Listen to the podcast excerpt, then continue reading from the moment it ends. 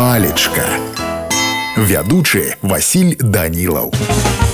Прывітанне ўсім сябры сёння з вами даведаемся тлумачэнне слова дабрабыт слоўнік кажа што гэта слово азначае дастатак матэрыяльную забяспечанасць напрыклад можна сказаць кожны з нас клапоціцца пра дабрабыт маленькае асабістае шчасце яшчэ гэта слово ўжываецца для апісання умоў быту добраўпарадкаванасці таксама слово можа ўжывацца ў словазлучэнні напрыклад дабрабыт горада калі казаць по-руску то дабрабыт гэта благосостояние благополучие или благоустройство Ну а мяне на сёння ўсё. Добрага вам настрою і нясумнага дня.